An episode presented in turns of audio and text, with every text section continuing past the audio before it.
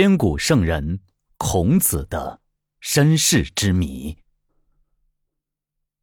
中国封建社会绵延几千年，孔子作为儒家思想的创始人，受到历代统治者的加封，头衔众多，称为万世师表，在封建社会被统治者尊称为圣人。可是，作为伟大的思想家、教育家的孔子的出生情况。却一直是众说纷纭。关于孔子的出生，现在的史书多是一笔带过，模糊不清。例如，范文澜先生所著的《中国通史》第一册有这样的记载：孔子名丘，字仲尼，鲁国曲阜人，先世是宋国贵族，曾祖父逃难到鲁国，父叔良和。曾作鲁国爷邑宰。孔子生于公元前五百五十一年，卒于公元前四百七十九年，享年七十二岁。其他的史书大致上也都是这样记载的，包括简伯赞先生所著的《中国史纲要》，有的史书记载更少。总览各种资料，关于孔子出生的情况，归纳起来大致有下面几种说法。一，野合说。根据《史记·孔子世家》记载，孔子的父亲名叫叔良和，他与颜氏女野合而生孔子。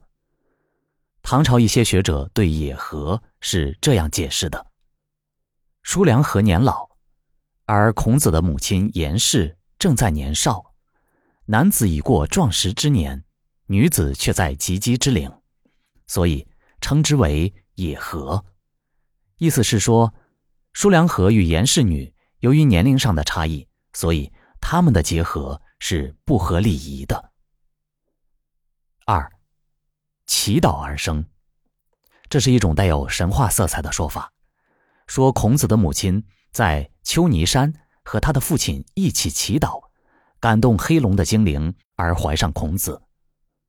东汉郑玄《礼记·谭公正义》。引《论语传考谶》说：“叔良和与征在其泥丘山，感黑龙之精，以生仲尼。”显然，这种说法非常荒谬，无非是儒学的后续们为了神话孔子所做的附会之词，不足为惧。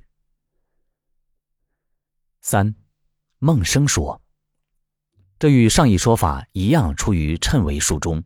带有明显荒诞的神秘色彩。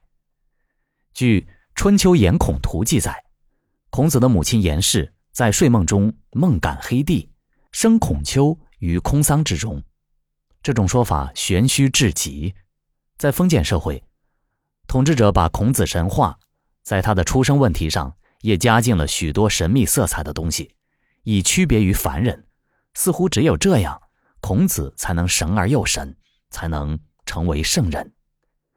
如果不在出生问题上故弄玄虚，使之与凡人不同，他的观点和主张又怎能为世人信奉呢？四，私生子说。蔡尚思所著《孔子思想体系》一书提出此说。该书详细列举了孔子历年积累的资料，认为。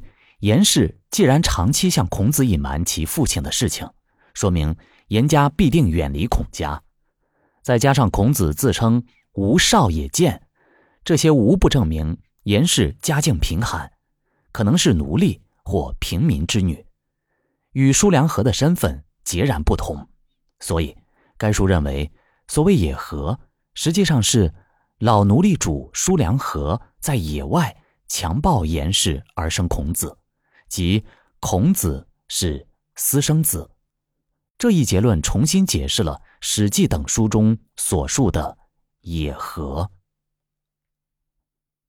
五，合理说。现代一些学者认为，在远古时代，原始人存在着生殖崇拜现象。到了周朝，男女关系虽然进入文明时代，但仍不十分严谨。生殖崇拜的影响依然存在。每年春季，人们都要到社中进行祭祀，以求多子，终日狂欢。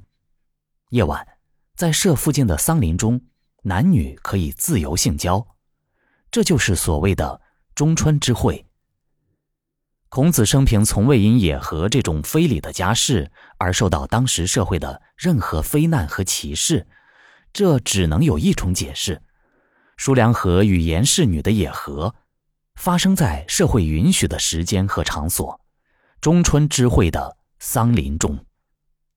传说中，孔子生于空桑，正暗示了这一点。孔子这伟大的思想家。教育家的出生情况，至今仍无定论，有待于人们的进一步研究。